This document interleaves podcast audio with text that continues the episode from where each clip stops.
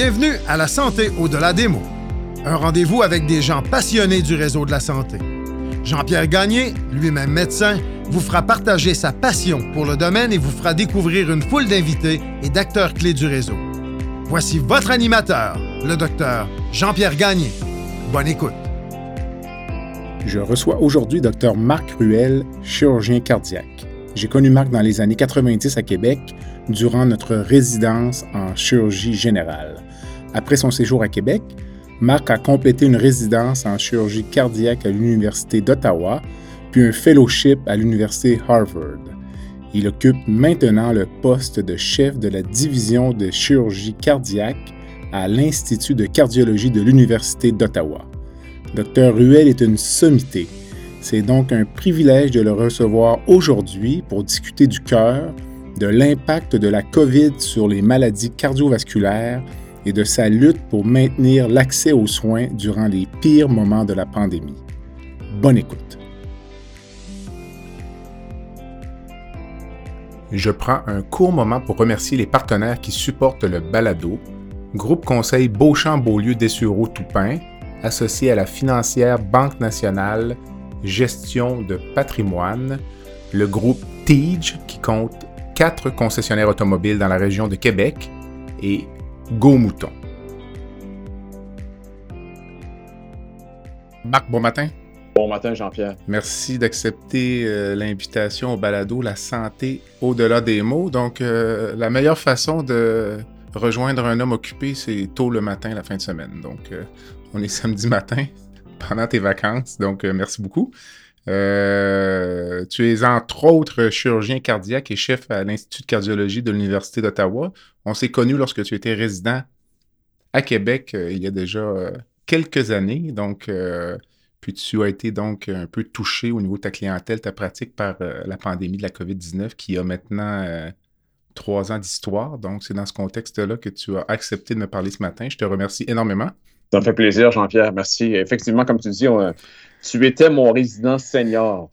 Euh, puis d'ailleurs, tu avais excellente réputation. Euh, je me souviens très bien, tu avais une, facilité technique qu'on recherchait, nous, les, petits résidents juniors, euh, pour prendre peut-être un anglicisme émulé ou à copier ou à arriver à, à faire. Puis au fil des années, je pense qu'il y en a plusieurs qui ont des, multiples exemples qu'on a tous. Là, puis euh, c'est comme ça en médecine, on apprend de, tous et chacun. Exactement. Puis on, augmente un petit peu par intervalle à chaque fois. Donc, euh, fait plaisir de se re-rencontrer à l'occasion de, ton podcast. Puis euh, félicitations pour cet exercice de communication que pas tout le monde fait, puis je pense qu'il est bien utile. Excellent, mais je te remercie énormément. Donc, on tombe dans le vif du sujet, donc la pandémie de la COVID-19. On a l'impression que c'était hier, mais ça fait déjà trois ans. Euh, du point de vue vraiment des maladies cardiovasculaires chez vous là, au printemps 2020, euh, ça s'est passé comment? Euh, point de vue de, l'impact sur la clientèle? Puis, parce que nous, au Québec, au début, tu dois savoir qu'on a tout fermé de façon préventive, alors qu'il y avait peu de cas. Comment avez-vous vécu ça à Ottawa? C'est vrai, je pense que c'est un, bon résumé. On, a tout fermé alors qu'il y avait relativement peu de cas. Puis c'est c'est surtout, euh, c'est exactement ce qui s'est passé au point de vue des maladies cardiovasculaires. Euh, comme tu sais, puis comme ton auditoire probablement le sait très bien, les maladies cardiovasculaires sont la cause principale de décès des êtres humains. Mm-hmm. C'est pas, c'est juste un petit peu en avant des cancers.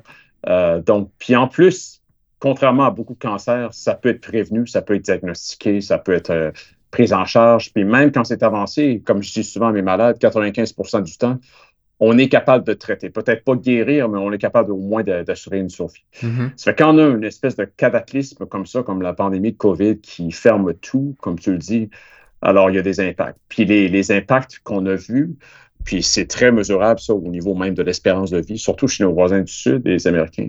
Euh, c'est vraiment au niveau des, maladies cardiovasculaires. Donc, les, deux ont été en parallèle. Comme tu dis, tout a fermé. Euh, puis les gens sont restés chez eux, sont restés assis devant un écran, ils ont fait des, euh, du travail virtuel. Euh, les facteurs de risque cardiovasculaires ont explosé. Mm-hmm. La prise en charge a diminué, est devenue microscopique. Euh, les rendez-vous se sont faits, incluant avec les médecins et les praticiens multiples, de façon virtuelle. Au début, on pensait que c'était le nouveau virage de la médecine. Maintenant, on se rend compte que il y a beaucoup de limitations à faire ça. Mm. puis le, virtuel, c'est correct pour certaines affaires, mais comme vous le savez, je suis sûr que c'est pas différent au Québec que, que c'est en Ontario. C'est parfois maintenant difficile de voir un médecin en personne, puis il y a des choses qui se diagnostiquent seulement en personne. Mm. donc, ça, ça, a ça, a vraiment été un cataclysme. Puis, justement, je suis content qu'on parle de ça aujourd'hui parce que les maladies cardiovasculaires, ont été particulièrement affectés par la COVID. Hmm. Euh, d'un impact modéré au Canada, mais d'un impact très, très important, par exemple, aux, États-Unis, puis on va en parler un petit peu, j'espère, aujourd'hui. C'est ça. Je pense, je, pense que c'est une de tes citations d'avoir dit que les premières victimes cardiovasculaires de la COVID n'étaient pas atteintes du virus. C'était Effectivement. des victimes collatérales. Oui, c'est collatéral, c'est euh, que le, les, gens sont restés chez eux, ils ont ignoré leurs symptômes. Euh, c'est la, maladie, par exemple, la maladie coronarienne. Il y a trois façons, j'aime souvent dire, il y a trois façons qu'une personne peut se présenter avec une maladie coronarienne, c'est-à-dire des, blocages au niveau des artères autour du cœur. Mm Soit faire de l'angine. On est chanceux si quelqu'un fait de l'angine, en fait. C'est un peu une, chance parce que c'est une présentation qui est relativement plus bénigne que les deux autres. La deuxième, c'est un infarctus du myocarde, donc une, attaque cardiaque, comme les, gens diraient. Un infarctus où est-ce qu'il y a vraiment nécrose, il, y a, une mort des cellules myocardiques, donc il y a une perte de la fonction du ventricule gauche habituellement. Euh, ça, c'est la façon comme un petit peu euh, entre les deux. Puis la troisième, c'est la mort subite. Puis la mort subite, ça arrive. Puis souvent, c'est des, euh, sont des lésions du tronc commun, donc l'artère principale du cœur, où est-ce que avant que cette lésion-là vraiment empire comme pendant la nuit. Comme vous savez, souvent, des fois, ça se passe très tôt le matin, ces affaires-là, où est-ce qu'il y a une activation plaquettaire, puis il y a une espèce de décharge sympathique, puis il y a beaucoup d'infarctus qui se font le matin. Statistiquement, ça a bien été décrit, ça. Puis euh, le tronc commun, qui est l'artère principale qui nourrit 90% du cœur gauche, euh, s'il y a une lésion qui se développe comme ça ou qu'il y a une hémorragie dans la lésion, puis la lésion passe de 50% à 75% ou à 90 pouf, ce qui peut arriver, c'est une mort subite. Mm-hmm. Euh, puis le patient n'a même pas le temps d'avoir eu auparavant de l'angine ou de faire un infarctus. En fait, c'est un infarctus, mais c'est un infarctus extrême, mm-hmm. avec problème soit myocardique très important, ou plus souvent une arythmie euh, qui ne permet pas aux patients de conserver un pouls puis de se rendre à l'hôpital. Hmm. Et puis on sait, on sait que ça, quand ça arrive à la maison, euh, comme un, arrêt cardiaque, les chances que, que le, malade survive à l'hospitalisation puis retourne à la maison dans un bon état de santé sans AVC ou, ou atteinte neurologique importante sont très faibles. C'est probablement dans, l'ordre de 5 à 10 mm-hmm. au mieux, dépendamment des, des, populations, dépendamment des systèmes de santé, dépendamment des pays. Quel est le, pour, on ne veut pas faire peur à nos auditeurs, mais on réalise vraiment que notre vie dépend à toute fin pratique d'une seule artère au niveau du cœur. Quel est le calibre ou la grosseur de cette artère-là chez un être, un adulte normalement constitué?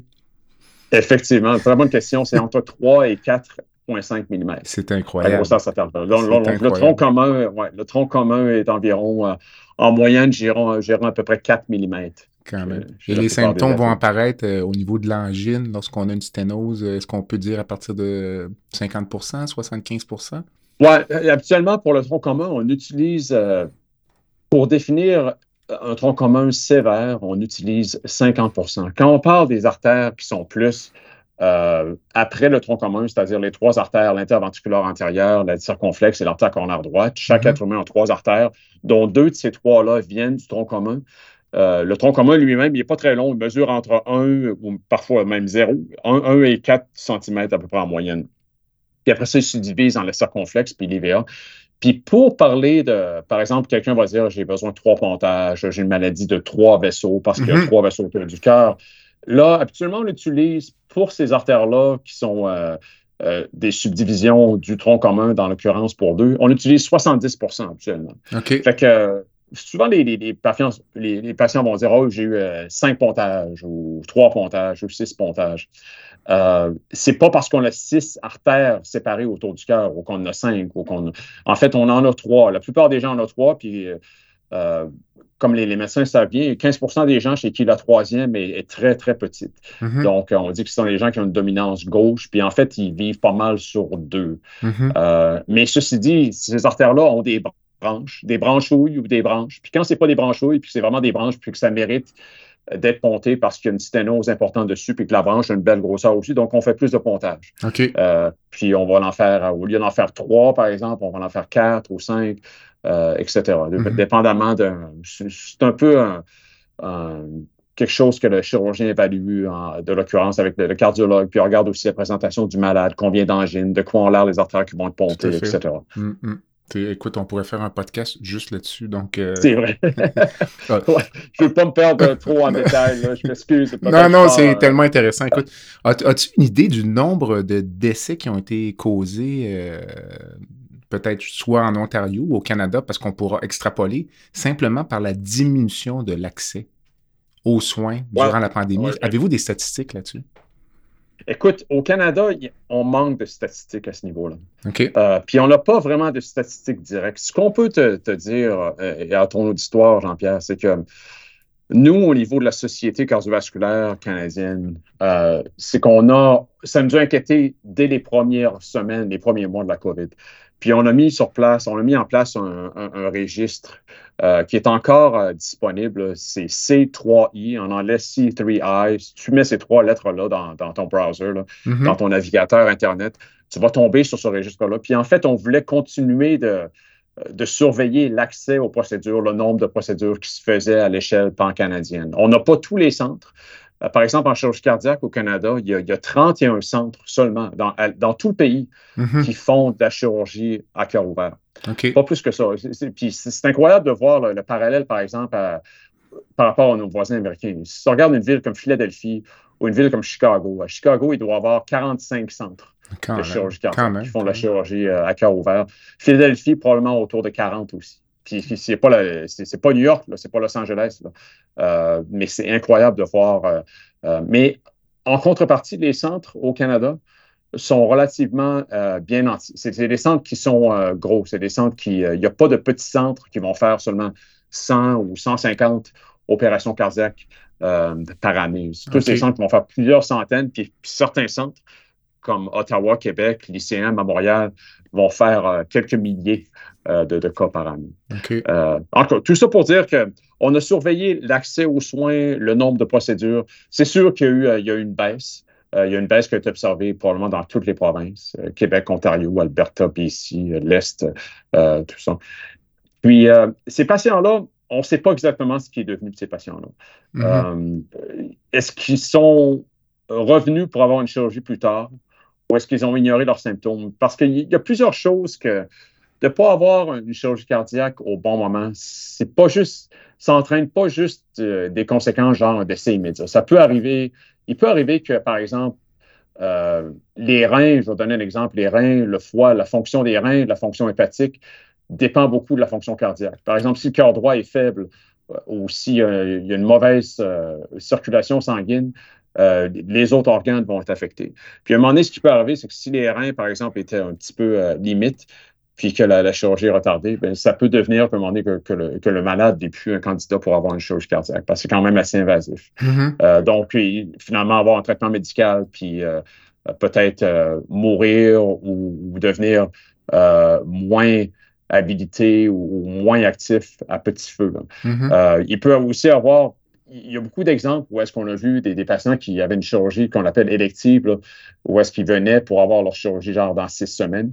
Cette chirurgie a été retardée, puis finalement, il a fallu qu'ils soient réadmis en urgence. Mm-hmm. Puis, euh, par exemple, il y a beaucoup de fois où est-ce qu'on a vu euh, des patients qui avaient des fonctions cardiaques normales, qui avaient besoin de pontage ou qui avaient besoin d'une valve euh, ou quelques valves qui, doivent être réparées ou être remplacées. Euh, on les voit six semaines avant, la chirurgie retardée. Finalement, le patient arrive, puis pouf, on voit que la, fonction du cœur a pris un coup entre-temps. Donc, il s'est passé quelque chose. C'est pas que le patient est venu à l'urgence pour, pour, euh, pour un infarctus, mais il y a des petits dommages. les patients, parfois, sont stoïques, parfois sont trop stoïques. c'est un des messages qu'on avait. Ignorez pas vos symptômes. Tout à fait. Si vous n'êtes pas bien, si vous pensez que vous faites de la grosse indigestion ou que chaque fois que vous allez marcher, vous allez manquer de souffle ou, euh, ou euh, vous avez de la douleur à la poitrine, il faut consulter. Puis, encore une fois, la, maladie cardiaque, c'est grave. Ça tue le plus d'êtres humains de toutes les maladies qu'on connaît. Mais la beauté des maladies cardiaques, c'est 95% du temps, on peut la traiter. Mm-hmm. On peut non seulement la prévenir, puis on peut la prendre en charge avant, parfois qu'elle ait besoin de quelque chose d'extrême comme une chirurgie ou une transplantation. Mais souvent, on peut la traiter. On, a vraiment un gros armamentarium euh, de traitement possible euh, pour, pour régler les problèmes. Donc, la, détection, la reconnaissance des symptômes, euh, la prise en charge sont extrêmement importantes. C'est ce que la COVID, malheureusement, a, mis au rencard. Hmm. Pendant deux ans, tout ça été. Il y avait juste deux choses dont on parlait. à l'échelle nationale. Puis ça, j'ai déploré ça, puis j'ai parlé, j'ai essayé de passer le message le, plus possible sur les, sur les plateformes nationales, puis au-delà du Canada, c'est que moi, j'avais l'impression qu'on parlait que de la COVID, puis des, maladies reliées aux, dépendances aux opiacés euh, sur la côte ouest, puis un peu partout au Canada, puis la, crise des opioïdes. C'est important, je ne sais pas que ce n'est pas important, ces deux affaires-là, bien sûr. Mais il faut se souvenir que même dans les pires jours de la COVID, par exemple dans les épicentres de la, de la COVID-19, genre à Los Angeles, par exemple, il y avait ces pires jours-là, il y avait plus de gens qui mouraient d'une maladie cardiaque ces jours-là qu'il y en avait qui mouraient de la COVID. Mm-hmm. En plus, c'était en général des gens plus jeunes et avec plus d'années de vie, de perte d'années de vie actives ou genre sur le marché du travail ou euh, euh, à prodiguer, euh, s'occuper de leur jeune famille, des choses comme ça, que, mm-hmm. que les patients qui mouraient. Je ne diminue pas l'impact de la COVID-19, bien sûr, mais il faut vraiment voir les dommages collatéraux qui ont été faits. puis l'importance des maladies cardiovasculaires par rapport au nombre de décès qui, qui sont survenus à cause de la COVID-19. Tout à fait je t'écoute, puis tu es évidemment un ardent défenseur de tes malades. C'est remarquable. Même, euh, tu avais écrit un article en, 2021, il y a déjà deux ans, sur l'importance des leaders dans le domaine des maladies cardiovasculaires de défendre les intérêts des patients. Euh, as-tu l'impression ou avais-tu l'impression pendant la pandémie que les ressources allaient parfois au groupe, entre guillemets, qui soit se plaignait le plus ou qu'il y avait une portion politique médiatique à ça. Donc, parce que je t'ai vu sur plusieurs plateformes défendre les intérêts des malades, mais comme tu l'as si bien dit, d'autres groupes se manifestaient puis essayaient aussi de tirer leur part du gâteau. Comment puis vraiment, les, maladies cardiovasculaires ont été mises de côté, beaucoup au profit, donc euh, beaucoup au profit de l'oncologie au Québec, je ne sais pas en Ontario, mais vraiment défendre l'intérêt ou l'accès aux soins, surtout pour les patients en oncologie, au détriment des autres clientèles, dont la tienne. Donc, Comment tu voyais ça, toi, comme un, leader dans le domaine qui est obligé de, de se battre, littéralement, je pense, pour euh, conserver l'accès? Ou... Oui, effectivement, il, fallait se battre. Puis je pense que beaucoup de groupes se sont battus. Euh, puis c'est important, vous savez, Jean-Pierre, la, vie, c'est de la politique. Hein. On, dit souvent que, bon, euh, tout ça, c'est politique. Mais malheureusement, la vie, la condition humaine, même la condition animale, c'est politique. Hmm. Euh, ça, ça, va des, des, des, relations couple, des relations famille, des relations entre amis, des, bien sûr, le travail, euh, les décisions qu'on fait. Puis même, tu regardes deux animaux, je ne sais pas si tu as des chats ou des chiens chez toi, tu regardes deux chats interagir ensemble. Il y a de la politique qui se fait aussi. Hein. Il, y a, de la mise en situation, puis tout ça, puis ils, jouent, ils, se font des aquaires, comme on dit. tout ça pour dire que c'est sûr que euh, je pense qu'au point de vue cardiovasculaire, puis au point de vue chirurgie oncologique, puis euh, traitement du cancer, on s'en est relativement bien sorti. Puis c'est important qu'on s'en sorte bien. Mm. Euh, c'est pas le cas de tous les centres. Euh, mais je pense que certainement à mon institution, par exemple, il y a, eu un arrêté euh, qui a été émis un, certain samedi soir où est-ce qu'on nous a dit d'arrêter de faire des chirurgies cardiaques. Puis finalement, le, leadership de mon institution, dont, je fais partie, on, s'est mis ensemble et on a dit on ne va pas faire ça. On a 400 patients sur 400 malades. Toi, c'est une, directive provinciale, donc ministérielle, qui a dit arrêter, arrêter les pontages ou arrêter tous les programmes, transplantation, tout. Sauf si une chirurgie est considérée comme urgente, euh, vie et mort. Fait qu'à ce moment-là, on avait 400 malades sur la liste d'attente. Puis euh, on, faisait le monitoring de très près des, patients qui, euh, qui étaient à risque, qui avaient des, événements sur la liste d'attente. Puis on savait que ce n'était pas négligeable. Parce qu'il y a eu des, études qui ont été faites quand même plus ou moins, peut-être un peu servies ou commandé par le gouvernement qui montre que le nombre de patients qui sont morts sur la liste d'attente, par exemple, de chirurgie cardiaque est relativement limité. Mais pour revenir à ce qu'on disait auparavant, il y a plus que de mourir sur une liste d'attente. Il y a plein de choses qui peuvent se passer. On peut devenir, un moment donné, les comorbidités peuvent augmenter, euh, par exemple, la, friabilité du malade, la capacité euh, de, soutenir une, intervention cardiaque ou une chirurgie cardiaque peut diminuer parce que le malade est de plus en plus mal en, point. Il y a mhm. tellement de choses qui peuvent La qualité de vie pendant ce temps-là, la présentation peut devenir urgente, passer de élective à urgence. Donc, il y a énormément de choses qui peuvent se passer. Mhm. Je pense qu'en cardiovasculaire au Canada, ça s'est relativement bien passé. Certainement, en institution où, j'ai l'honneur et le privilège de travailler à Ottawa, ça, s'est très, très bien passé. On a gardé euh, en militant presque à tous les jours, mais certainement à toutes les semaines, on a réussi à conserver à peu près 95-96% de notre volume, volume de chirurgie pré-pandémie. Puis depuis la pandémie, en fait, on a continué à augmenter. Donc, on a augmenté d'un autre 20% par rapport à où on était, par exemple, en 2019. Fait que ça, c'est important. Puis je pense que les centres doivent augmenter, mais ce n'est pas ce qu'on voit partout au, pays. Par exemple, euh, je parlais des 31 centres de chirurgie cardiaque, il y en a très peu qui ont augmenté le volume. Puis je pense qu'il devrait avoir une augmentation de volume. Puis si on regarde, par exemple, les autres chirurgies qui ne sont pas cardiaques ou qui ne sont pas oncologiques, euh, il y a vraiment une stagnation, même une diminution. Par exemple, les chirurgies bénignes. Je vais donner un exemple. Jean-Pierre. Euh, puis un exemple qui me tient à cœur, c'est pas directement dans ma spécialité, mais par exemple une reconstruction mammaire. Je ne sais pas quelle est la situation à Québec ou à Montréal, mais je peux dire que il y a des centres en Ontario, incluant le mien, où est-ce que la liste d'attente pour ce genre de chirurgie-là, qui n'est pas nécessairement une chirurgie de cancer ou qui n'est pas une chirurgie euh, qui sauve la vie, mais qui est très importante pour les femmes qui en ont besoin, mm-hmm. euh, la liste d'attente est très, très longue. Mm. Euh, puis je suis, je suis bon chum avec le, chef de chirurgie plastique, puis à mon hôpital, puis c'est un problème. C'est ce genre, genre de chirurgie-là qui sont bénignes, en fait, aurait dû augmenter en termes d'accès, en termes de volume annuel depuis 2019. Puis on se rend compte que non seulement ça n'a pas augmenté, ça a même baissé.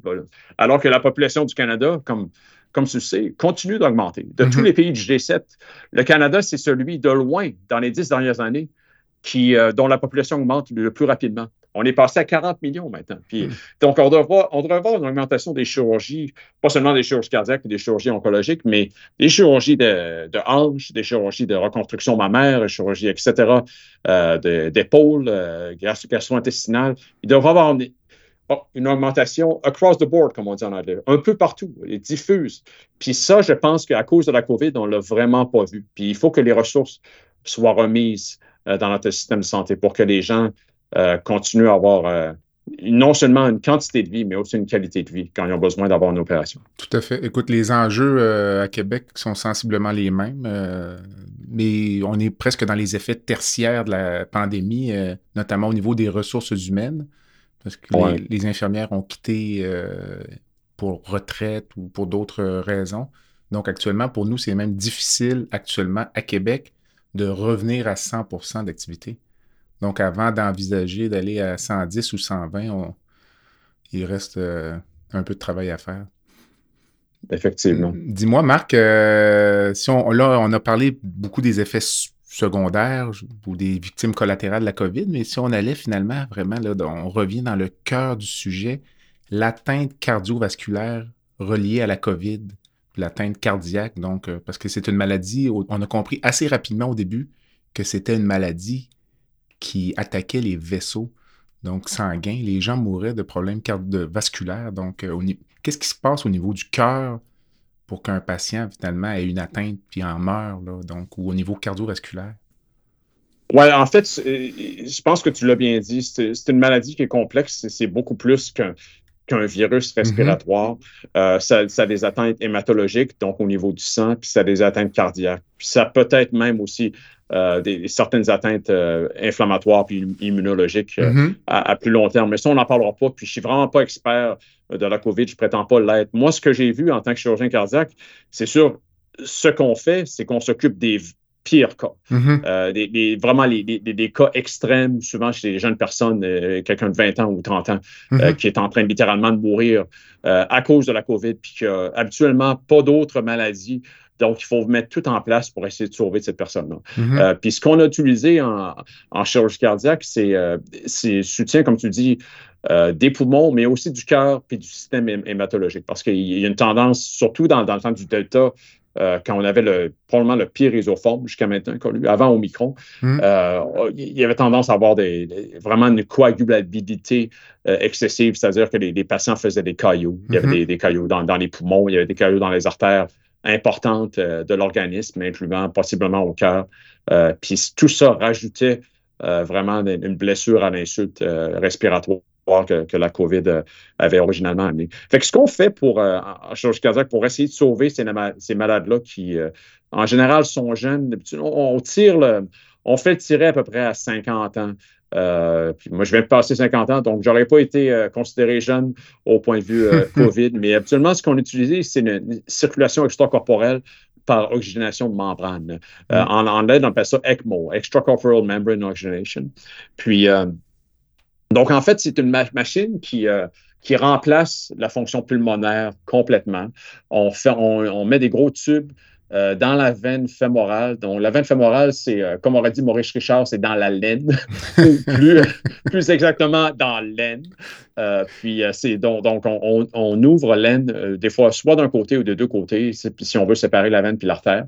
Puis, on, on, commence, en fait, on remplace par une machine qui perfuse, puis oxygénise, puis qui euh, garde le sang non coagulé, on remplace la fonction des poumons et du cœur aussi. Dépendamment si on fait un, ECMO euh, euh, veineux artériel ou véno-veineux. si c'est simplement une maladie de poumon, puis du la partie droite du cœur, on va faire un ECMO véno-veineux, ce qui est ce qui est moins difficile pour le malade. Puis ça, un véno-veineux, on peut le garder. écoute, on, a des patients qui ont été sous euh, soutien ECMO pendant six semaines. Puis qui s'en ont sortis, puis qui sont retournés à leur maison. Euh, donc, ça, c'est six semaines de coma complet.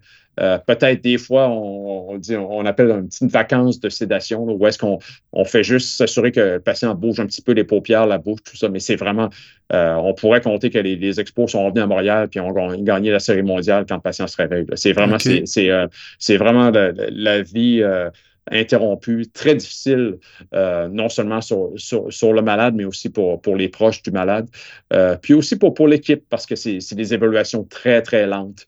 Puis on a réussi avec ça, avec le ECMO, peut-être à sauver 50% des cas bien choisis, jeunes, avec euh, vraiment seulement une, affection au niveau de la COVID, mais pas quelqu'un, genre, qui aurait d'autres problèmes de santé qui ferait que que là, vraiment, c'est rendu dans la. On est dans le territoire de la futilité. Puis, euh, donc, environ la moitié des malades, mais c'est long. C'est long. Puis ça demande énormément de ressources. Puis ça, c'est un autre aspect euh, qui a été très difficile au point de vue du traitement des maladies cardiovasculaires parce que ces patients-là finissent en chirurgie cardiaque. Euh, ils sont dans les soins intensifs de chirurgie cardiaque. C'est une procédure de chirurgie cardiaque, mm-hmm. cette procédure d'ECMO-là. Puis ça a besoin d'un soutien puis d'un monitoring de nos perfusionnistes, qui sont les spécialistes euh, qui s'occupent de la machine cœur-poumon, de, laquelle on a besoin pour faire nos opérations. Donc, quand ils sont occupés à faire ça, s'occuper des malades de COVID, souvent, on n'est pas capable d'opérer. Puis j'ai dit en moyenne que quand on fait un patient sous ECMO, euh, peut-être que ça équivaut à entre 15 et 25 malades qui ne peuvent pas avoir leur opération euh, exactement au moment où ils devaient l'avoir. Donc, qui sont qui reçoivent un délai au niveau de leur opération. Ça fait qu'il faut toujours, c'est encore, c'est des équations un petit peu euh, mentales. Je ne dis pas qu'on a la réponse à tout, mais on fait de notre mieux avec les ressources. Puis ça, ce n'est pas une question du système de santé canadien. Hein. C'était le même problème à New York, le même problème à Los Angeles, le même problème à Rome. Euh, c'est vraiment, si, comme on est, c'est, dans les pires de la pandémie, avec des cas extrêmes de patients relativement jeunes euh, qui arrivaient euh, en train de mourir. En fait, il fallait prendre des décisions difficiles. Est-ce qu'on est, essaie de est-ce qu'on essaie de, sauver ce patient-là parce que ça vaut la peine ou est-ce que c'est vraiment, on est dans le territoire de la futilité? Mm. Puis qu'est-ce qui arrive aux malades qui devront avoir leur chirurgie reportée à cause euh, des efforts qu'on met sur ce malade-là? Sachant que à peu près un malade sur deux va réussir à passer à travers une fois qu'on fait une ECMO. Pour que les gens comprennent bien le, but de la procédure ici, on ne traite pas le cœur, on laisse le cœur se guérir lui-même. Donc, on met, le cœur au repos, puis on, se croise les doigts, entre guillemets, en espérant que ça, tout ça prenne le bon bord. On met le cœur et les poumons au repos. On arrête la mm-hmm. ventilation des poumons aussi. Mm-hmm. Euh, puis, euh, ça, c'est en fait, c'est controversé. Combien de à quelle fréquence qu'on fait, genre ce qu'on appelle une bronchoscopie, qu'on va voir dans les bronches. Parce qu'on fait une bronchoscopie, on crée un peu d'inflammation, mais on enlève du mucus, on mm-hmm. enlève de, ces sécrétions virales. Euh, ça, ça n'a pas été encore complètement résolu. Je ne suis pas un expert euh, à ce niveau-là, mais c'est ces genres de questions qu'on se pose à chaque jour. Est-ce qu'on euh, actionne les poumons ou pas? Est-ce qu'on actionne le ventilateur pour que les poumons bougent un petit peu ou est-ce qu'on les laisse complètement au repos. Ça, ça a passé de 180 degrés à 180 degrés pendant la pandémie, ce genre de questions-là. combien de temps, si on n'a pas de on a vu parfois ce qu'on appelle en anglais letherization. On a vu des poumons, euh, malheureusement, qui n'ont pas récupéré du tout, qui sont passés à une espèce de, euh, de substance qui ressemble à du cuir. À du cuir. Donc, mm-hmm. on, fait un CAT scan, euh, puis on se rend compte que, que, le poumon est vraiment très fibrotique.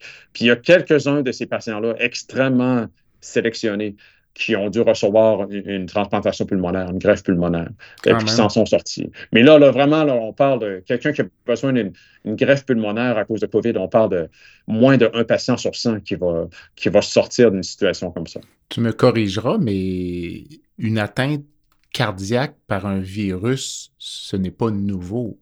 Les cardiomyopathies euh, virales, ça existait avant la COVID, donc, euh, mais pas avec la même intensité, pas avec la même fréquence ou c'est quelque chose?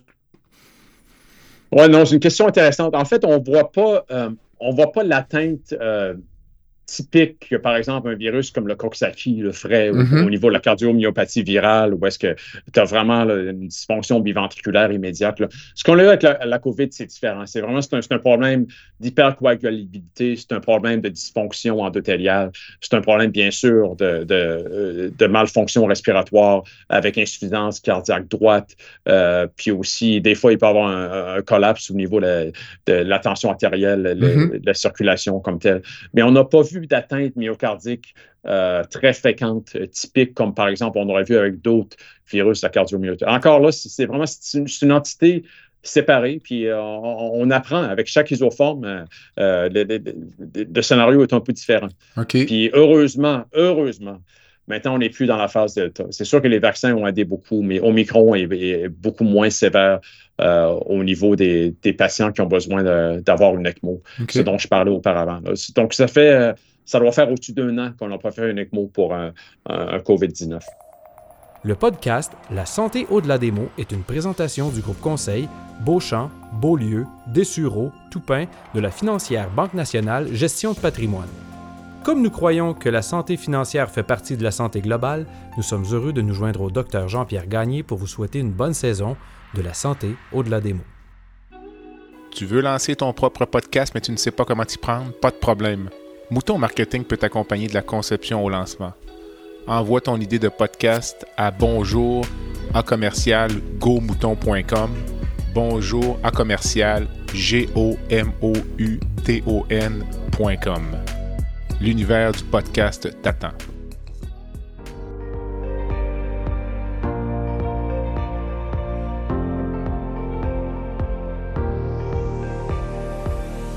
Vous avez des commentaires ou un sujet à nous proposer ou même faire partie de nos invités, visitez le site web de notre balado à www.baladosanté.ca ou sur notre page Facebook de la santé ou de la démo.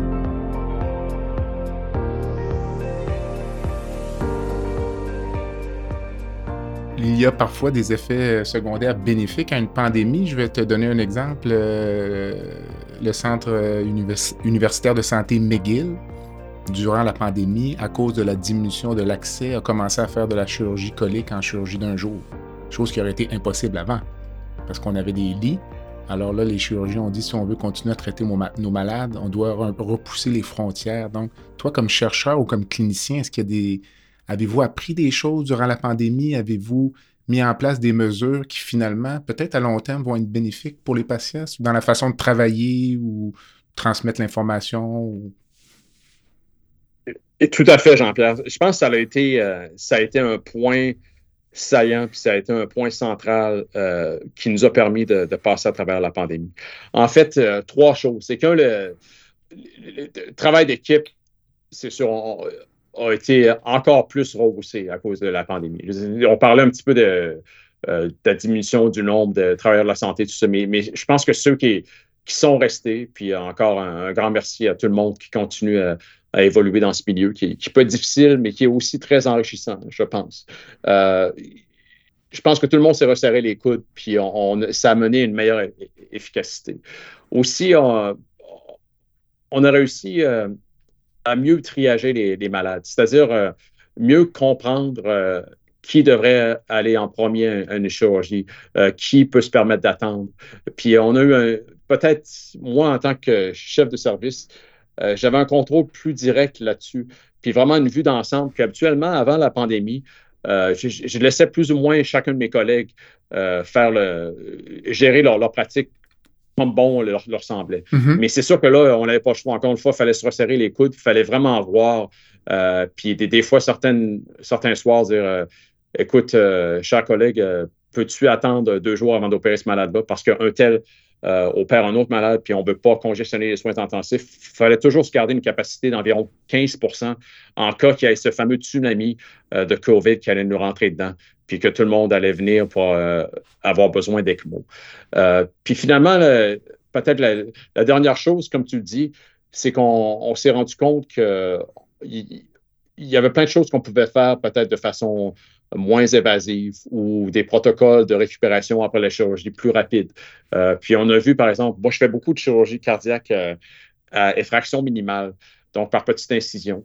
Euh, puis c'est quelque chose euh, où les chirurgies robotiques, c'est quelque chose qui, est très, très attrayant dans, un contexte de pandémie parce que euh, au lieu d'envoyer les, malades à la maison J5, donc le jour 5 après la chirurgie, on peut maintenant les envoyer J2. Donc, c'est ça, comme on dit en anglais, il y a une expression que j'aime bien, puis je vais essayer de la traduire, mais en anglais, on dit Don't let a good crisis go to waste. Donc, il ne faut pas laisser aller une bonne crise, un bon challenge euh, à un gâchis. Il faut mhm. vraiment essayer d'en tirer le plus euh, de, bénéfices possibles, euh, puis de repenser comment on fait les choses. Puis je pense que c'est ce qu'on a fait avec, la COVID-19, avec, ce qui nous est tombé dessus. C'est intéressant parce que c'est une devise de politicien d'ailleurs, ça. On parlait de politique tout à l'heure, de profiter d'une bonne crise pour faire avancer les choses.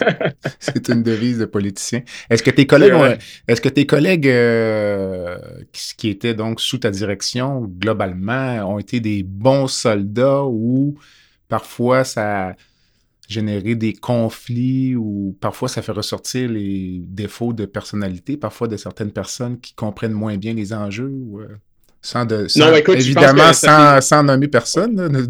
Ouais, un, je ne vais certainement pas les appeler des, soldats parce que je pense que ce sont des généraux aussi.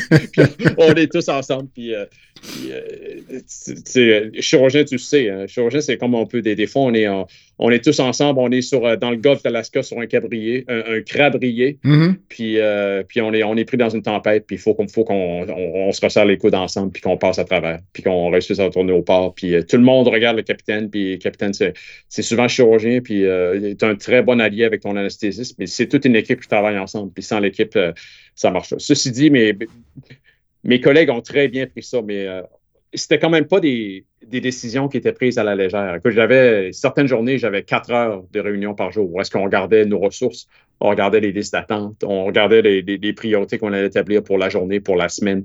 Euh, donc, on, travaillait. Je pense qu'il y avait une certaine crédibilité qui était nécessaire, puis qu'on a essayé d'acquérir le, plus tôt possible pour être en mesure de prendre ces décisions-là. Si c'était vraiment, on avait, on avait ce qu'on appelait un COVID Command Center, un centre de, de commande ou centre de contrôle mm-hmm. euh, COVID. Puis on se réunissait, on se réunissait tous les jours, incluant la fin de semaine, pour voir ce qui se profilait à l'horizon, puis prendre les meilleures décisions possibles. Je suis sûr qu'on s'est trompé certaines fois, mais euh, on a réussi euh, à passer à travers. Puis comme tu disais auparavant, on a tiré les bonnes leçons de cette pandémie.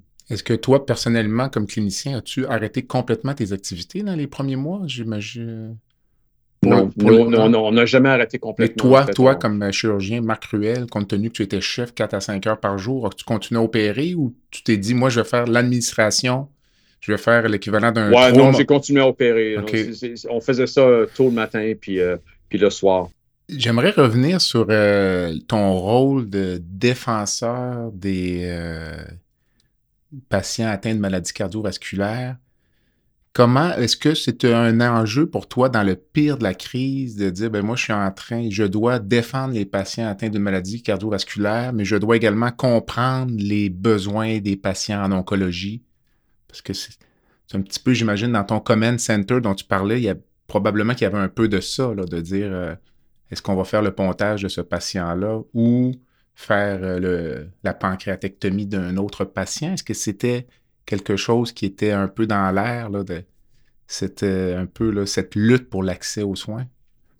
Oui, en fait, ben,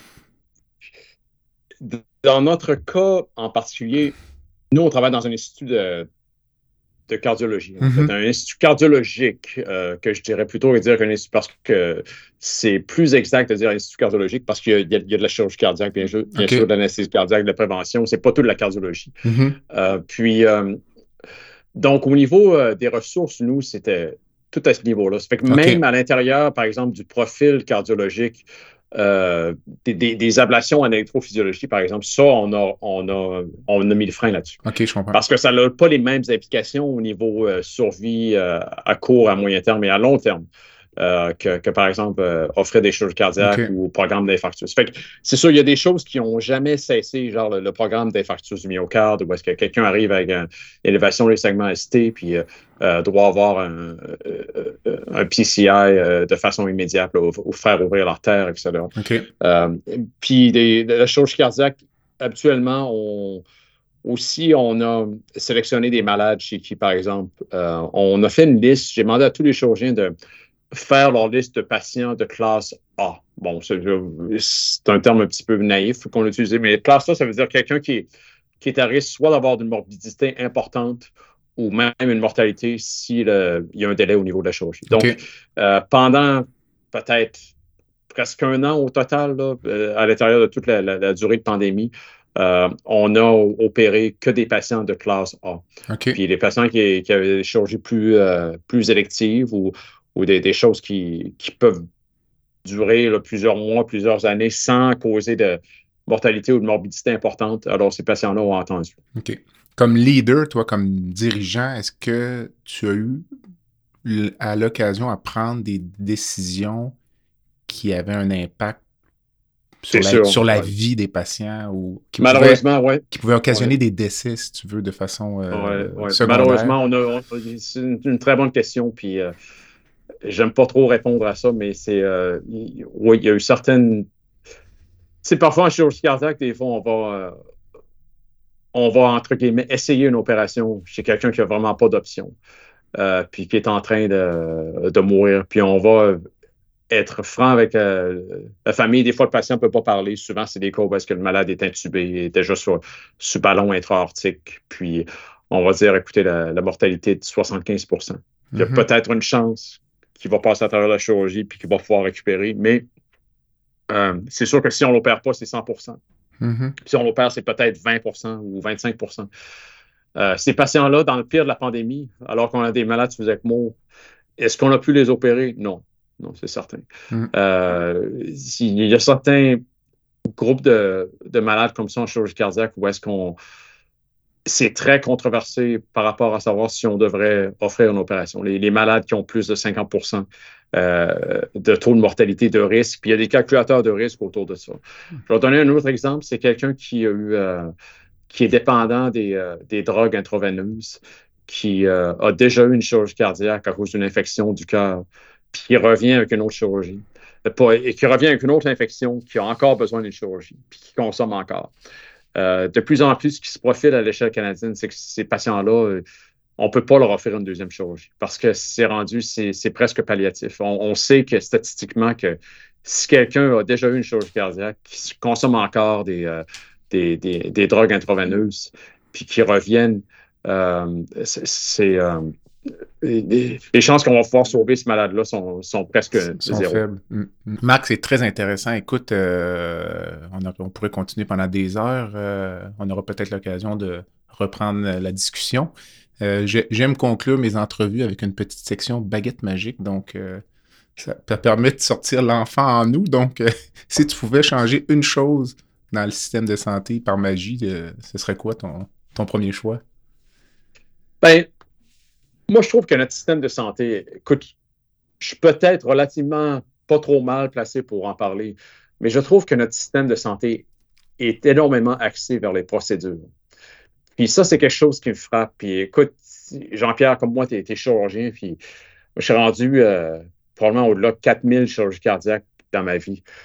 Puis euh, je pense qu'on est bien placé pour en parler, mais il me semble que c'est tellement axé sur les procédures, puis de, s'occuper d'un malade, par exemple, puis euh, de, passer du temps, puis de, surtout au point de vue cardiovasculaire, parce que ça, ça nous implique beaucoup. Il y a tellement de choses qu'on peut prévenir. Il y a tellement de procédures qu'on peut prévenir avec une bonne prise en charge. Mm-hmm. Puis même pour les médecins de famille qui, un, sont sous-payés, puis deux, n'ont pas le temps, puis sont surmenés de travail, euh, il y a une espèce de gap, il y a un manque moi, je trouve, dans, dans, le système de santé présentement.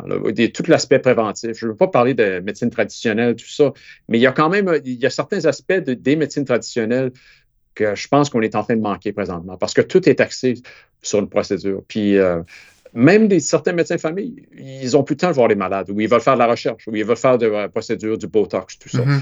Euh, puis je pense que trouver une ou un bon médecin qui passe temps avec les malades, qui s'occupe vraiment de la personne, euh, l'aspect holistique du patient, ça vaut son pesant d'or. Mm-hmm. Puis c'est pas moi qui fais ça. Moi, je fais des procédures, puis c'est pas toi non plus.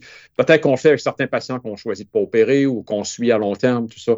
Mais euh, c'est quelque chose qui, qui, me fascine, moi. Puis, je pense qu'on on devrait peut-être euh, mieux valider ça, puis valoriser cet aspect-là. Euh, je pense qu'il y a bien des gens du public qui ne savent pas, mais par exemple, supposons que vous passez euh, une demi-heure avec votre médecin de famille, vous parlez de vos facteurs de risque cardiovasculaire.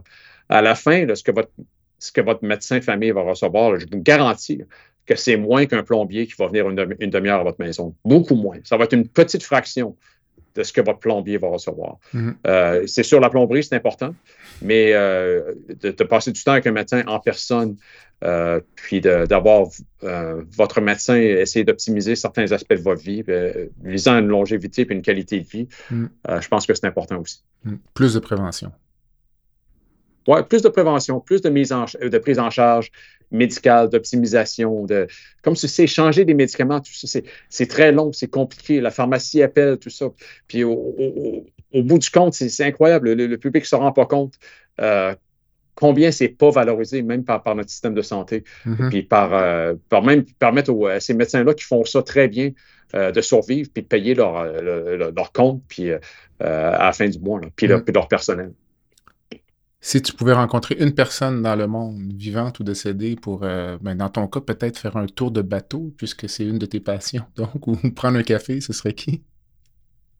Écoute, merci de l'invitation au podcast, puis c'est un podcast québécois, mais c'est sûr que moi, une de mes idoles, quelqu'un qui, qui, me fascine beaucoup, qui, euh, qui, est mort de façon très, très dramatique, mais, mais c'est Gilles Villeneuve. Écoute, Gilles Villeneuve, c'est l'exemple typique du gars qui, euh, qui est allé, qui a foncé, qui, euh, qui, qui, qui, a fini sur les scènes euh, européennes. Il comprenait pas trop ce qui arrivait. C'est vraiment c'est un exemple de, talent québécois, qui tête brûlée, vas-y, puis euh, finir la course avec un pneu crevé à, à 300 km/h. Puis c'est vraiment savoir, c'est quelqu'un, c'est ineffable. Je veux dire, ça, ça dépasse la, réalité. Puis je pense qu'il y a toute une espèce de, de culte autour de lui. Puis euh, qui continue, même en Europe, disant qu'il n'y a jamais eu personne comme lui avant ni après. Hein. Mm -hmm. C'est sûr, ça serait intéressant de connaître ce gars-là qui, qui voulait, voulait, vivre dans sa caravane euh, en Europe, euh, en Toscane, tout ça. Mm -hmm. qui se promenait et qui voulait manger ses hamburgers. Tout ça.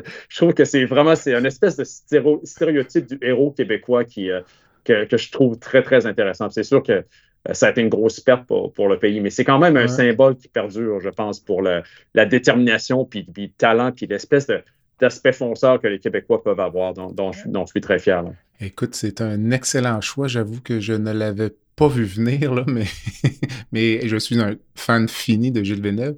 Pour la petite histoire, je ne sais pas si tu sais comment Gilles Villeneuve s'est retrouvé en Europe la porte, qui a ouvert la porte pour lui? Je ne sais pas si tu connais cette partie-là non, de l'histoire. C'est un pilote britannique qui s'appelait James Hunt, qui okay. était euh, un grand opposant de Niki Lauda. Le, le film euh, Rush sur Niki Lauda, l'autre pilote, c'est James Hunt. Et James Hunt était venu euh, courir au Grand Prix de Trois-Rivières. Et Villeneuve l'avait battu. Et Hunt était retourné en Europe avait parlé aux têtes dirigeants de la F1 puis avait dit écoutez, je ou avait parlé à un, propriétaire d'écurie, dit écoutez, si j'étais à votre place, là, je regarderais ce conducteur de motoneige-là qui m'a battu à Trois-Rivières. Et donc, ça a été le début de la carrière de Gilles Villeneuve à une autre époque, mais écoute, c'est fascinant. C'est un excellent choix, écoute. Sur les plus de 100 invités que j'ai eu à date, je dois dire que c'est. Euh, je partage ce coup de cœur. Dis-moi, Marc, est-ce que tu supportes une fondation, j'imagine, autour de la fondation de ton hôpital ou une autre cause qui te tient à cœur, peut-être même à l'extérieur du, domaine médical? Ben, c'est sûr que quelque chose, une fondation qui me tient à cœur, ben, c'est sans jeu de mots, mais comme tu disais, j'aime beaucoup mon, institut, mon, institution, euh, l'Institut cardiologique d'Ottawa, le Ottawa Heart Institute. C'est sûr qu'on est, euh, euh, on est très, très efficace au, niveau des production des soins. On, a réussi à naviguer la pandémie. on, a, on a pris l'expansion. c'est une, institution dont je suis très fier. Puis il faut se souvenir que même si une institution aspire au, plus haut firmament, le, remboursement envers cette institution est exactement le même qu'une autre qui, a de la misère à, faire, euh, à offrir des soins de qualité. Ceci dit, je vais essayer de, bouger. Ce qui m'intéresse, peut-être, qui, moi, une cause que, que j'ai particulièrement à cœur, encore sans jeu de mots, c'est celle des marginalisés. Puis en fait, pas nécessairement seulement les marginalisés humains. Il y en a beaucoup des marginalisés, les, gens en prison, les gens qui, les, pauvres, les, euh, les gens qui ont, qui, ont, qui ont, eu des problèmes de toutes sortes. Mais il y a d'autres sortes de marginalisés aussi. Ça peut être des, animaux, ça peut être des, arbres, ça peut être ce qu'on fait. C'est ceux qui, malheureusement, euh, euh, envers et contre tous, se, retrouvent pris puis se retrouvent diminués à cause des, activités des autres. Puis, je vais donner un exemple. J'ai un, un cousin, c'est une histoire incroyable, mais j'ai un cousin qui, euh, qui est frère capucin, qui, euh, après une longue euh, attente, une longue réflexion, a décidé d'entrer dans les ordres mineurs capucins. Puis lui, il s'occupait justement, il s'occupe encore des, marginalisés, incluant des, gens en prison, qui, qui ont fait des choses horribles, que, la société verrait comme étant comme euh, indescriptible, puis euh, vraiment des, pires crimes, des, choses les plus sordides que tu peux imaginer. Euh, puis lui, il avait décidé de s'occuper de ces gens-là, d'aller les rencontrer, puis d'aller les d'aller causer avec eux, puis de leur donner du soutien moral, puis d'échanger avec eux. Ce qui n'est pas facile. Puis même une fois, il s'est fait battre par un, par un, de ces, prisonniers-là. Mm-hmm. Le gars, il, a ramassé la, la, tête, tout ça. Puis qu'est-ce qu'il a fait? Une fois qu'il a été guéri, quelques semaines plus tard, il est retourné, puis il a continué à faire la même chose. Mm-hmm. Euh, donc, c'est quand même. Euh, je ne suis pas sûr que euh, moi, moi je, serais, je serais capable de faire ça. Puis j'admire les gens qui, qui s'occupent des, des marginalisés de toutes sortes. Mm. Une dernière pensée ou un, un conseil avant de conclure? Ben écoute, je pense qu'on tu peux la savoir, ce qu'on a dit, c'est que la, maladie cardiovasculaire, ça peut souvent être prévenu par un bon style de vie, une bonne prise en charge. Puis euh, si c'est pas, si on n'est pas capable de la prévenir, souvent on peut la guérir. Faut pas laisser la, COVID ou la future pandémie ou la, future maladie à, à, la mode du jour, si tu veux, nous faire oublier que la maladie cardiovasculaire, c'est c'est ce qui tue malheureusement le plus d'êtres humains. Mm. Euh, puis, euh, j'apprécie beaucoup aujourd'hui qu'on ait eu la chance d'en parler ensemble. Puis, j'espère que euh, ça sera d'une quelconque utilité euh, pour ton public et ton auditoire. Marc, merci. Ça fait plaisir. À la prochaine. À la prochaine.